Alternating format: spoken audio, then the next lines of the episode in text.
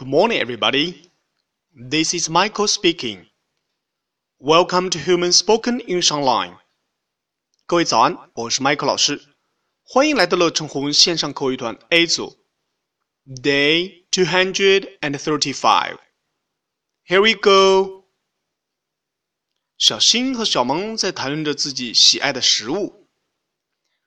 他们说了什么呢？Okay, let's listen. What's your favorite food? Fish. OK，小新问的是 What's your favorite food? 你最喜欢的食物是什么？你最爱吃什么？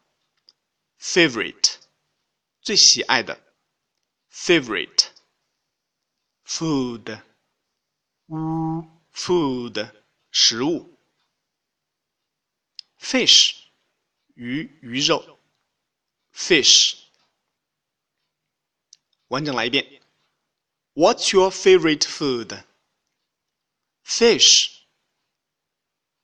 Hey, Michael, what's your favorite food? Snake. Wow, yucky.